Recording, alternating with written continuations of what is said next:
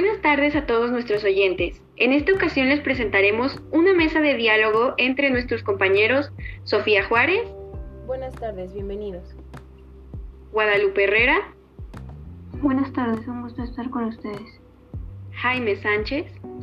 Saludos cordiales. Esli Yáñez. Excelente tarde. Y su servidora, Aline Torres. Presentaremos diferentes puntos de vista relacionados a la política comparada. Cedo palabra a la moderadora Sofía Juárez.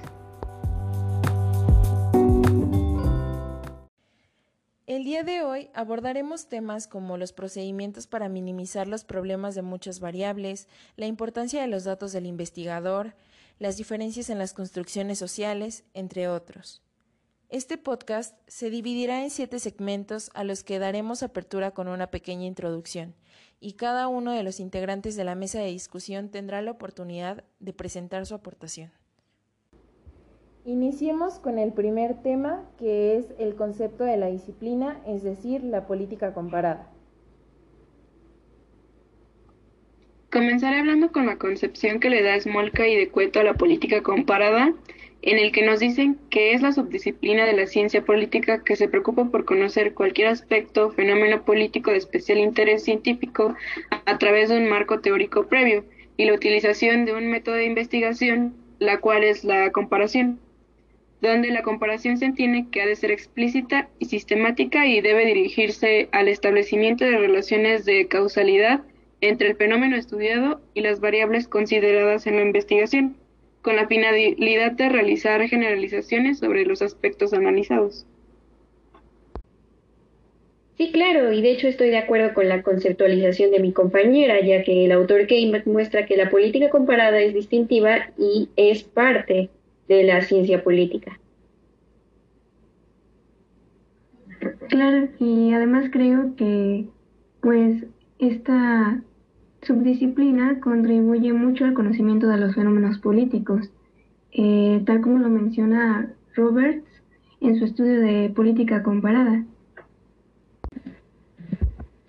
Y yo estoy totalmente de acuerdo con lo que ustedes comentan, compañeras, pero creo que también es importante dar realce al estudio o a lo que comenta Sartori sobre la política comparada, en que es, la política comparada se debe comprender para nosotros los politólogos como el tronco común y como el parteaguas para el conocimiento en el cual podemos desarrollar diferentes teorías y generando diferenciaciones o, comparaciones, valga la redundancia, entre distintos hechos o, o actos, ¿no? Ahora que ya escuchamos a nuestros futuros politólogos, prosigamos con el siguiente tema, que son los procedimientos para minimizar los problemas de muchas variables. Te escuchamos, Aline. Bueno, como lo señala el eh, la consideración de unidades de análisis puede ayudar a solucionar problemas de la comparación resultantes de los estudios que consideran el país como un todo. Estas unidades de análisis se dividen en Cross National Studies, países seleccionados y único país.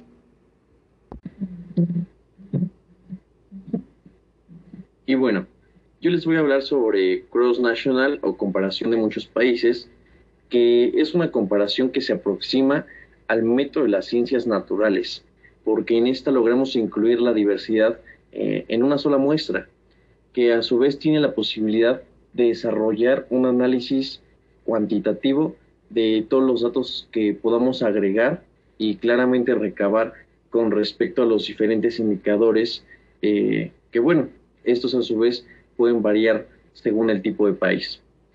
Y quiero comentarles que vengo muy preparado, vengo preparado con una pequeña cita a Todd Landman en su libro Política Comparada.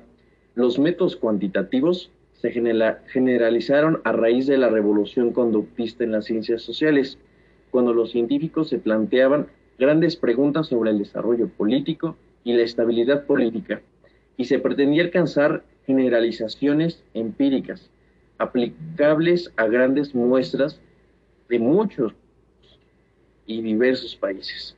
La comparación de muchos países, sin duda, y en verdad que se los digo que sin duda, es un paso adelante y mucho mayor del mero nivel descriptivo, porque aquí podemos lograr contrastar distintos tipos de hipótesis sobre las infinitas posibilidades de relaciones existentes entre distintas variables. Y último, quiero destacar que de manera preferencial podemos recurrir al análisis estadístico en esta comparación de muchos países para contrastar estos mismos y así orientar a las distintas variables eh, que, bueno, podrían ser los datos a dimensiones más generales o muchísimo más particulares. Y sería todo, compañeros. Por otro lado, eh, referente a los países seleccionados o más bien conocidos como los pocos países, se caracterizan por tener un conocimiento especializado acerca del investigador y referente a la región que se elija. Puede ser de historia, la lengua, la cultura o ya según sea de los países. Referente a esto, eh, también se caracterizan por ser de una concepción menor eh, y pueden incluir análisis cualitativos diferentes de informaciones sociales y políticas. Y por último tenemos a la unidad de análisis de un único país, en el que un solo país constituye la unidad básica de análisis, pero que también puede ser desglosado en unidades más pequeñas o en el espacio y en el tiempo examinado las variaciones subnacionales, ya sea como el ejemplo de un país federado que está dividido en los estados. Eh, no son comparaciones explícitas, pero sí pueden ser implícitamente comparativas.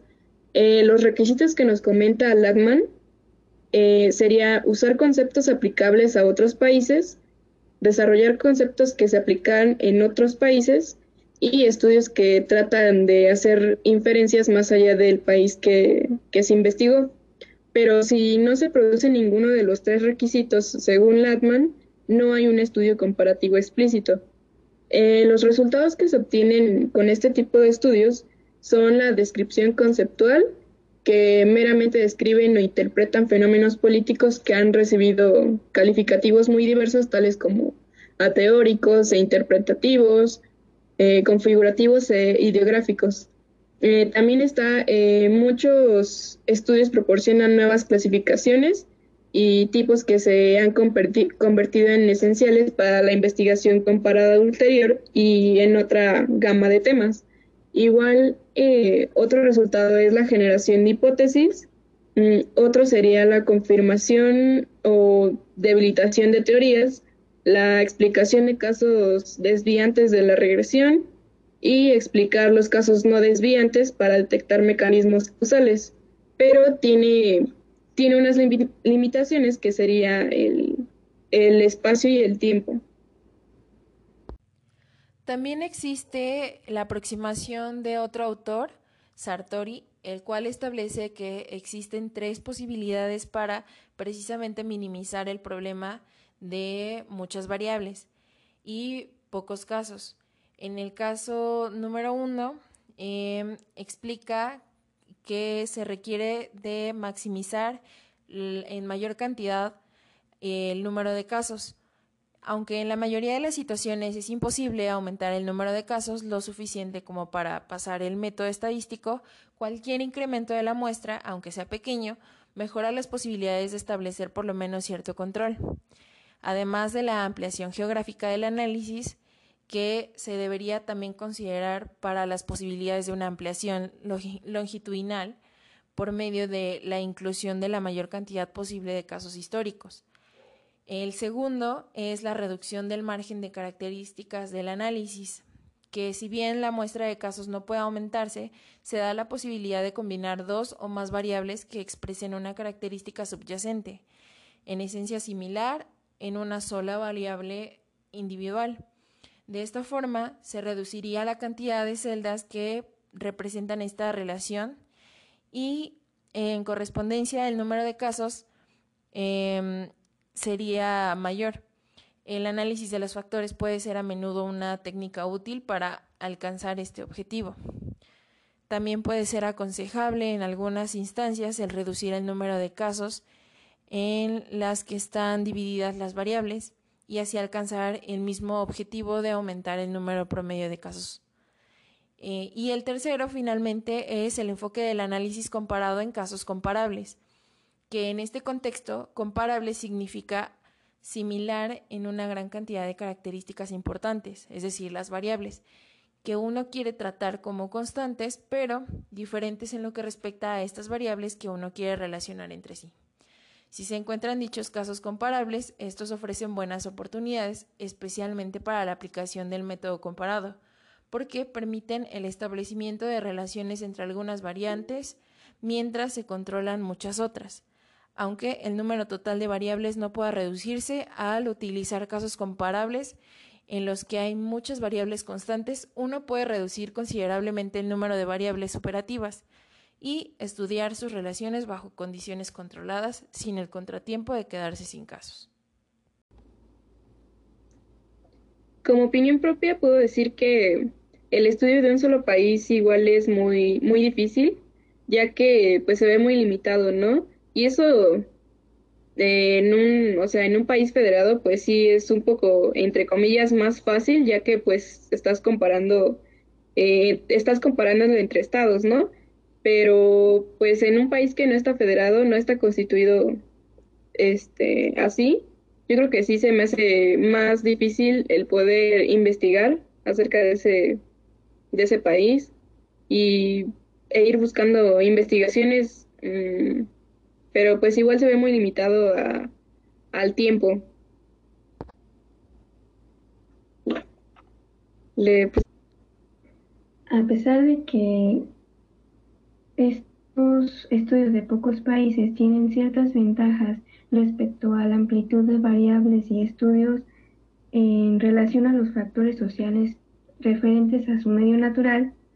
Eh, también cuentan con desventajas, por ejemplo, igual hay limitaciones dentro de estos estudios, ya que conllevan elecciones trascendentales y deliberadas y eh, tanto en su sistema de máxima diferencia como de diseño de máxima similitud, hay cierta debilidad y continúa siendo un papel que necesita reforzarse. Bueno, pues yo me encuentro en disyuntiva con mis compañeras eh, Guadalupe y Ashley, porque no considero que eh, el método de comparar con pocos o muchos países sean complicados. Yo considero que muchas veces el problema recae en la forma de obtención de los datos mediante el investigador y cómo estos datos fueron obtenidos con anterioridad. Digo, en México tenemos al INEGI que aparentemente nos da datos verdaderos, pero no sé, en Nigeria puede haber alguna institución internacional que intente maquillar los números o en África Occidental podría haber alguna institución nacional que igualmente maquille los números. Entonces yo creo que todo eso o el problema que ustedes mencionan recae en la importancia de los datos del investigador, que digo es un tema que vamos a abordar más adelante, pero definitivamente estoy en disyuntiva con ustedes. Pues yo estoy de acuerdo contigo, Jaime. No creo que realmente la dificultad al realizar alguna investigación comparativa recaiga realmente en qué tipo de investigación se haga. Eh, más bien igual es el orden que tenga el investigador al realizar su propio trabajo y cómo pueda llegar a combinar las variables, como lo menciona Sartori precisamente.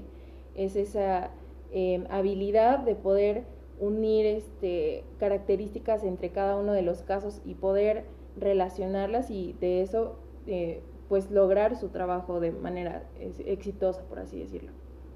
Y permíteme agregar algo más. Yo creo que el sesgo de los valores del investigador es algo primordial, porque si el investigador, valga la redundancia, investiga con prejuicios, va a generar que eh, pues sea un sesgo por confusión o un sesgo por preferencias, ¿no? Entonces debemos tener cuidado en nuestras opiniones. Pues yo no creo que sea así. Estoy de acuerdo con la primera opinión de mi compañera Ashley, ya que siento que sí importa la, el grado de dificultad de la investigación, ya que, por ejemplo, en la comparación de muchos países, muchos autores consideran que este tipo de comparación es inapropiado para analizar temas de mecanismos complejos, procesos históricos y significados más profundos que dependen mucho más de las peculiaridades contextuales de casos concretos en país. Sí, pues es que yo igual estoy este, de acuerdo con que eh, la dificultad recae en el único país porque solo es una única unidad básica de análisis. O sea, ahí ya no estamos comparando más países entre historia, y cultura o, o cualquier dato que haya pasado, sino que aquí ya tenemos que comparar entre estados. O sea, ya sería comparar el tiempo en, en, en esta en este investigación, ya sería como que comparar entre años, porque ya no estaríamos comparando un país y el otro, ya no estaríamos comparando culturas, ya sería sería más difícil la única unidad de análisis que, que se va a estar comparando. Entonces, yo opino eso. Sí, creo que te refieres a los antecedentes, pero vamos a seguir adelante con el, nuestro tema y más adelante seguramente iremos descifrando y, y resolviendo las dudas que nos están surgiendo durante este breve podcast. Bueno, ahora vamos a continuar con el siguiente tema, que es el estiramiento conceptual, el cual es un concepto bastante sencillo y pues nada complejo. Esto ocurre cuando se amplía el radio de un concepto, esfumando su definición, pero es un hallazgo que enseguida deja ver su falla. Lo que gana en amplitud comprensiva se pierde en precisión. En el afán de querer abarcar más terreno, terminamos por decir poco de un modo cada vez con menor precisión. Es así como se llega a conceptos cada vez más vaporosos, diluidos, amorfos e indefinidos, que no prestan eh, pues ninguna solución. La política comparada pudo caer ingenuamente en la trampa del estiramiento de concepto, que no se trata ya de perfeccionar el discurso cualitativo, sino de sustituirlo por un discurso cuantitativo. En lugar de cuestionar qué es, debemos preguntarnos cuánto. En sustancia, la solución de los problemas deberá recurrir a la cuantificación y, en último, análisis a la matematización de las ciencias sociales. La receta cuantitativa es la que ha adquirido credibilidad realmente. Oye, pero ¿no crees que ampliar el concepto puede ayudar a recaudar mayor información? O sea, tener mayores características y poder tocar muchos más temas para profundizar en lo estudiado? Pues no, porque cada vez los conceptos se llegan a, a ser más diluidos, más este, vaporosos y ya no hay como que una, una definición más concreta, sino que se vuelve como que no hay una solución en, dentro de. Sí, realmente es como que se pierde el enfoque del concepto que se busca estudiar y conforme se quiere abarcar más, eh, menos explícito se puede ser al respecto. Y bueno, eh, yo apoyo totalmente a Lynn. Creo que en estos momentos de globalización eh, y de conexión por Internet y de comunicaciones ultra rápidas, es preciso que los conceptos vayan más allá de un mismo espacio geográfico en el cual se desarrollan. Yo creo que no se puede aplicar el mismo concepto de pobreza en Estados Unidos que el mismo concepto de pobreza en Nigeria, ¿no? Porque tal vez en Estados Unidos es pobreza económica, pero en Nigeria es pobreza económica, pobreza alimentaria, pobreza de vestido, pobreza y carencia en servicios básicos. Entonces yo creo que es parte de la globalización y generalizar un poco más. Pues es que yo creo que ya ahí sería como que la concepción de pobreza en Nigeria, lo que estás diciendo. Porque pues como nos dice Sartori, el, el concepto, bueno, la definición de, de tal concepto se va este espumando, o sea, ya no va ya no va abarcando más, o sea, en, Nigeria va a ser pobreza. Entonces, pues si empiezas con pobreza económica o cualquier otro cualquier otro tipo de, otra concepción de pobreza, pues se va diluyendo el, el concepto. Ya no, ya no se abarca, o sea, sería el afán de, o sea, lo que quieres hacer es el afán de abarcar más terreno, pero terminamos por decir muy poco. Sí, creo que ya a modo de conclusión lo que podríamos decir es que no se puede ampliar tanto eh, la conceptualización de algo porque realmente ya sería como diferir en diferentes tipos de, del mismo concepto, no es, no es este abarcar, sino ya como poder seccionar el concepto en varias cuestiones. Y justo como lo mencionas, este, esta Ashley, pues la verdad, en el afán de que abarcar más terreno, eh, se va haciendo cada vez más amorfo este concepto. Sí, pues se, va haciendo de un modo cada vez menos, menos preciso. Continuando con el orden, em, vamos con el tema de la importancia de los datos del investigador y el sesgo de los valores del investigador, eh, del cual nos va a hablar Jaime. Y bueno, como se los comenté hace algunos momentos segundos, vamos a retomar el tema que acaba de mencionar mi compañera Sofía. Y les quiero mencionar brevemente que la recolección de los datos por parte de cualquier investigador debe ser siempre objetiva. No deben de existir prejuicios y debe existir una dominación del tema eh, por parte del investigador o por parte del comparativista que está llevando a cabo este estudio. Yo creo, considero, ah, en base de eh, mi enseñanza en la escuela, que tiene que ver mucho la educación del investigador, pues este le dará la pauta para lograr desarrollar la búsqueda de información y además un método. Siempre es importante un método para recolectar los datos.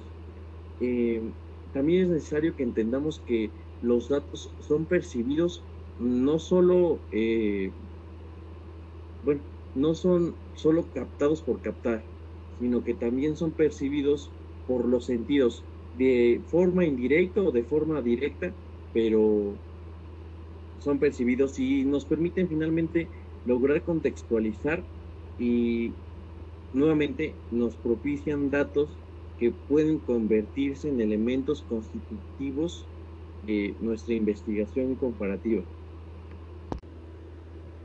Eh, ahora que lo mencionas, eh, un, ejemplo que podría estar acorde a esto, creo que serían los datos electorales en los cuales un investigador debe obtener su información de fuentes que sean realmente confiables, en donde, por ejemplo, en el caso de México, eh, del INE o de los órganos electorales, donde podríamos cotejar actas por sección, por municipio, distrito, según se, se requiera, se necesite.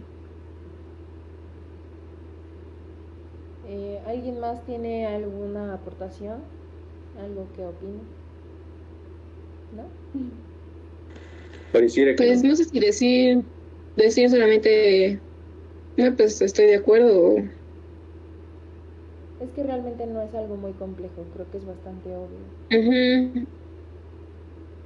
Bueno, pues entonces. Pues solamente que digo. Entonces, ¿nadie más? Ok, bueno, concluimos con este tema. Ahora el siguiente tema a tratar son las diferencias en las construcciones sociales, de las cuales nos va a hablar Ali.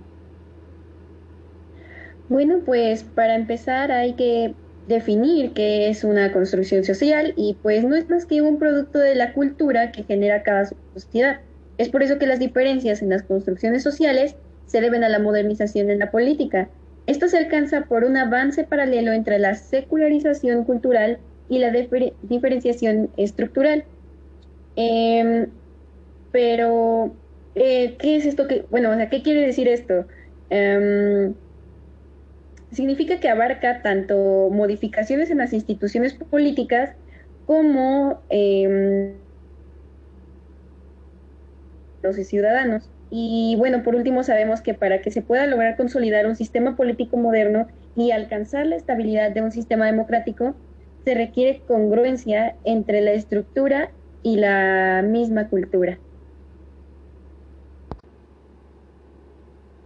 Sí, como nos dice mi, mi compañera Lynn, y retomando lo que dice Almond, eh, la crítica más recurrente es la distinción de países desarrollados, que obliga a estigmatizar como subdesarrollados a otros, en el que Almond nos mencionaba cuatro retos históricos que pues, son importantes para la modernización política, que el primero debe ser la construcción de la nación, la construcción del Estado, eh, el tercero es la instauración de la participación política y el cuarto la, la institucionalización del bienestar y la distribución social.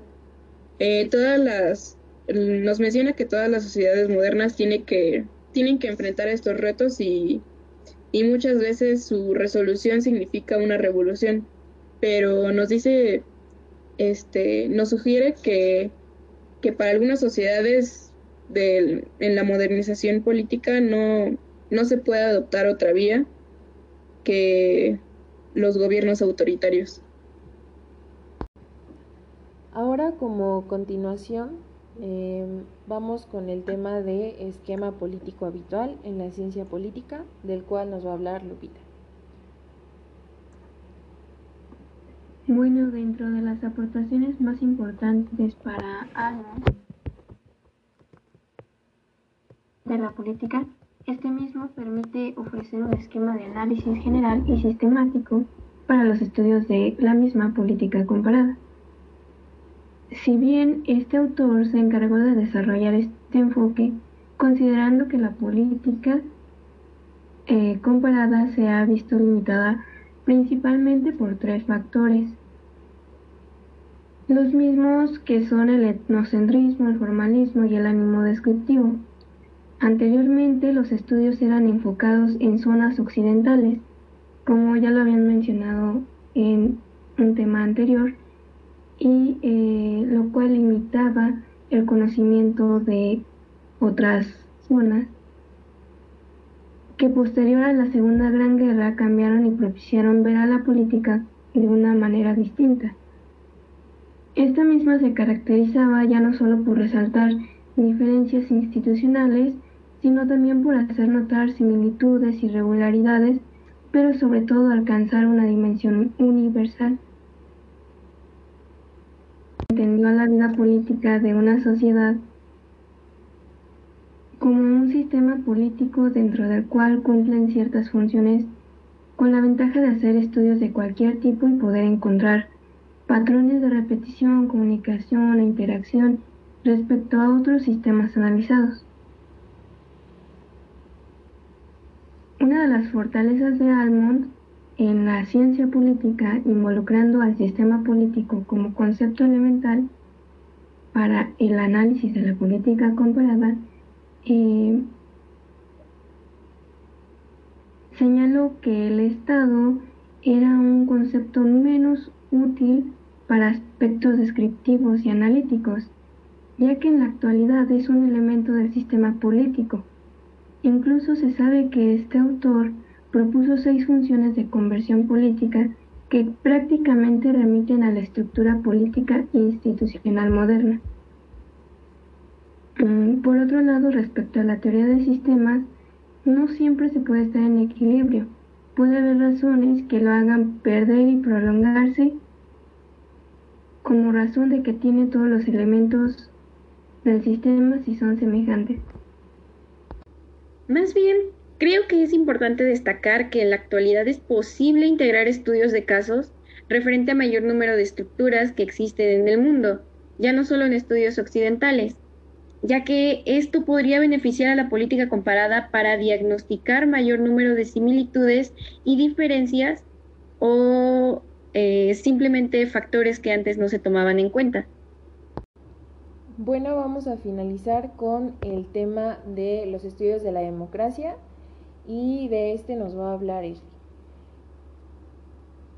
Bueno, comenzamos hablando con, con Almond, que establece una diferenciación y distanciamiento con respecto a lo que él llama la teoría clásica de la democracia, que nos comenta que desde Aristóteles se había ocupado el tema de la ciudadanía en los, en los términos normativos, construyendo un, modelo de ciudadano ideal, irreal e inexistente, completamente alejado de, los ciudadanos de las distintas democracias que han existido a lo largo de la historia. Eh, de acuerdo con ellos, el, ciudadano de la teoría democrática clásica era una persona informada, interesada, atenta y participativa en los, en los asuntos públicos de la comunidad, que además tenía una noción equilibrada y justa de las cuestiones colectivas y tomaba sus decisiones racionalmente. A este tipo de ciudadano, Almond lo llama el modelo eh, racional activista porque el ciudadano típico de las democracias modernas mm, ni siquiera está bien informado, no le interesa la política, no está atento y no participa ni siquiera activamente en, en, este, en ella, ¿no? Tampoco tiene una noción del equilibrio y la justicia que deben privar en los asuntos colectivos y no sigue un proceso de pensamiento lógico y racional para tomar sus decisiones políticas. Eh, para este autor, Almond, resulta muy útil eh, apegarse a, una teoría empírica de la democracia que a una normativa como, como lo vienen siendo los autores clásicos, ¿no? En la teoría clásica de la, de la democracia.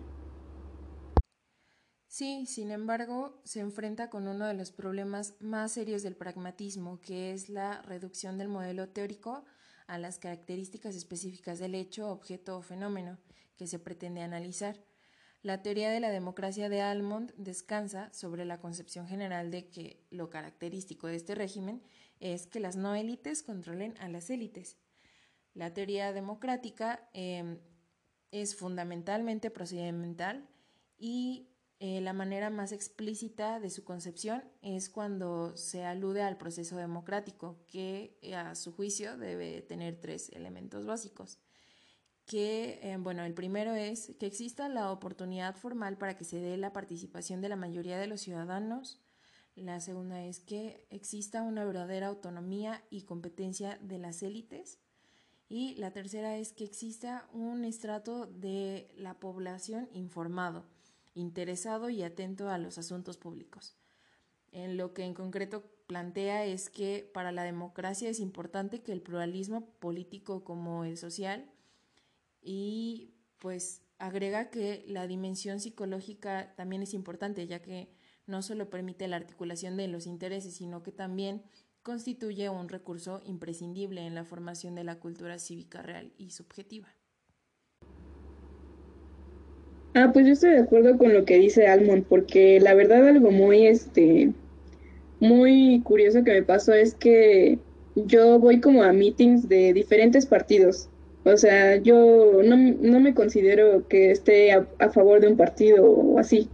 Yo soy apartidista, pero me gusta ir a ver qué y aprender eh, cómo es que le hacen, ¿no? Cómo, cómo influyen estos, este, estos políticos con la gente. Porque incluso fui a uno eh, que fue apenas, que fue de un partido de derecha.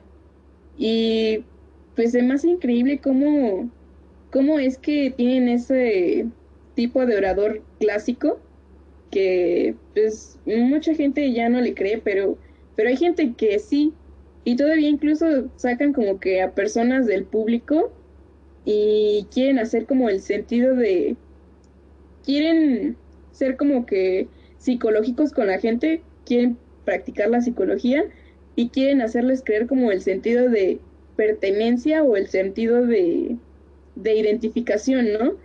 Eh, a estas personas las contratan y les dicen que se aprendan un diálogo y eso yo lo pude notar, ¿no? Que estaba totalmente, pues sí, totalmente estudiado, ¿no? El diálogo, pero hay gente que sí le cree y pues a mí eso como que se me hace, mm, se me hace totalmente de Almond porque dice que que la gente no, no, ni siquiera está bien informada de lo que están diciendo, mm, están hablando a nivel federal o incluso diputados empiezan a hablar que van a prometer la pavimentación cuando pues eso ni siquiera les compete, o sea, y la gente se lo cree porque no está bien informada de lo que, pues sí, de lo que está pasando, ¿no? Entonces, este, como que a la gente le, le hacen le meten esa cuestión de identificación y, y empiezan a platicar sus historias este, estas personas del público que, que son contratadas y empiezan a decir que no, que una vez que entró el partido de izquierda eh, tuvieron menos oportunidades, pero todo totalmente como un diálogo. Entonces, totalmente estoy consciente a lo que está diciendo Almond y, no, no creo en, en la parte desde autores clásicos como Aristóteles que, que pues están hablando de un de un este ciudadano ideal, ¿no? Que, que realmente en esta sociedad moderna ni, ni existe. Bueno, eh, ahora que hablas de Aristóteles, cabe recordar que los ciudadanos de aquellos tiempos eran gente que gozaban de un estatus social y económico muy alto. Entonces esto me fuerza, me forza a remontarme a que el estado de bienestar es muy, muy importante en el desarrollo de la vida política de un ciudadano. Porque, digo, si tienes la vida resuelta o si por lo menos tienes un trabajo donde te llega tu quincena o tu mensualidad, o si por lo menos tienes alimentos en casa, tienes servicios básicos, tienes casa, tienes carro, pues te da oportunidad de pensar un poco más allá de lo que quieres. Pero si es por lo contrario, pues el objetivo no va a ser proyectar algo más o buscar una estabilidad política o mejorar la democracia, no. Yo creo que el objetivo va a ser buscar la comida, buscar el dinero necesario para seguir subsistiendo.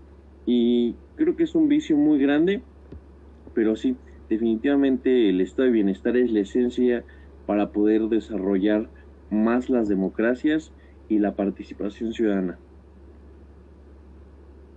interesante cómo, cómo estas élites de, de, izquierda este, tratan de controlar a la gente, ¿no? Cómo, cómo hacen un discurso totalmente, mm, ¿cómo podría decirlo? Como, o sea, sí, totalmente, que, no sé, o sea, empiezas a escucharlos y bueno, al menos uno que está estudiando ciencia política y administración pública, pues ya no les cree uno de nada de lo que está diciendo, pero hay gente que sí les cree y que mucha gente lo sigue y digo, guau, ¿no? ¿Cómo, cómo la gente puede creerles?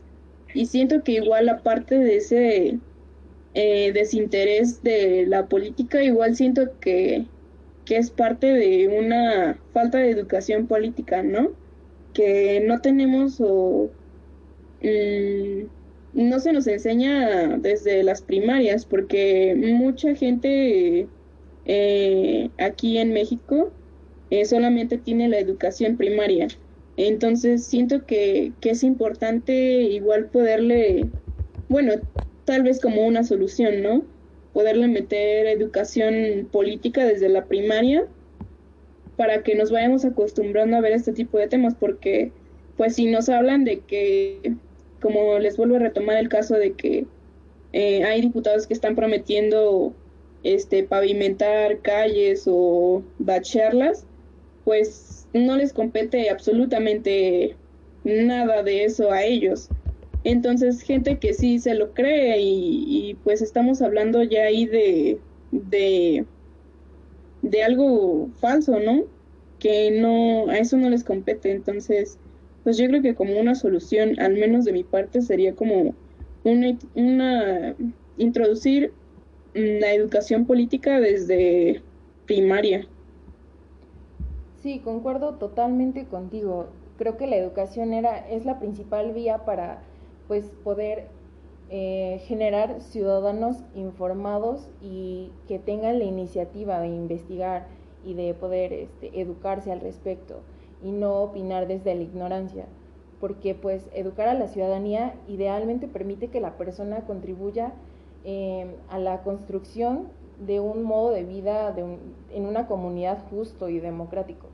Es lo que pues genera que precisamente sea una sociedad plural y diversa. y yo creo que, eh, como dice Ashley, ¿no? De eh, la, las historias que te inventan, todo eso, creo que son los principales retos que enfrenta la democracia en el presente, ¿no? Que es precisamente la disminución de la participación política, falta de confianza que hay en los electores, debilitamiento de la conciencia ciudadana, mm, incluso hasta el incremento de la corrupción, ¿no? Creo que en general es una crisis eh, de la representación política. Em, de hecho, creo que la representación política es uno de los principales problemas, eh, por lo menos aquí en, en, México, América Latina, que creo que es donde es más evidente, eh, pues de la democracia. No, y esto es una obligación del Estado, el poder este, otorgar precisamente ese, esa educación idónea y para poder romper con estos paradigmas heredados por otros regímenes. Y, y, es lo que obliga al gobierno a formar a ciudadanos que precisamente se generen un, una nueva perspectiva a partir de sus propias investigaciones, no solo como de lo que escuchan eh, de manera informal. Sí, creo sí, pues una eso cultura este... política, ¿no? Sí, claro, claro, una cultura política y eso como que retomamos otra vez de, de que es importante los estudios de la democracia, ¿no? Porque pues así nos permite saber que bueno, al menos de la perspectiva de, de Almond, que mm, lo que él quería es que las no élites eh, controlen a las élites y no que sea al revés, ¿no? Como que, pues actualmente lo podemos ver, ¿no? Que las élites nos quieren tener, este, menos informa lo menos informados posibles para poder controlar más. Sí, que estas élites sean, este, competentes poder tener ese, esa pues exigencia con ellos para que puedan realizar su papel de manera idónea. Bueno.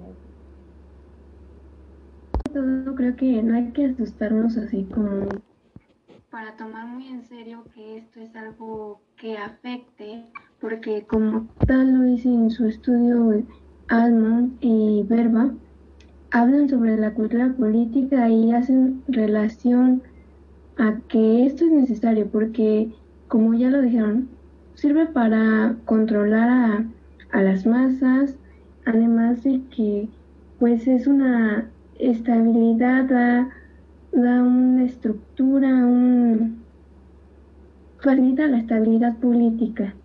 Entonces, creo que se necesita todo de un poco no puede ser algo menos. Pues bueno, parecía que hemos desarrollado una excelente mesa de diálogo, hemos compartido nuestros puntos de vista y sobre todo hemos aterrizado más en los distintos procesos, en los distintos pasos, en los distintos componentes que tiene la política comparada. Eh, cómo debemos de actuar para llevar a la excelencia, eh, los hechos, las actividades, los, eh, las acciones que queremos evaluar. Creo que es esencial para nosotros los politólogos desarrollar este tipo de habilidades que finalmente nos van a servir para la vida profesional y digo, desde ahora en la vida académica nos están sirviendo excelentemente. Por mi parte sería todo y quiero agradecer la participación de todas y cada uno de ustedes y de ustedes que nos escuchan.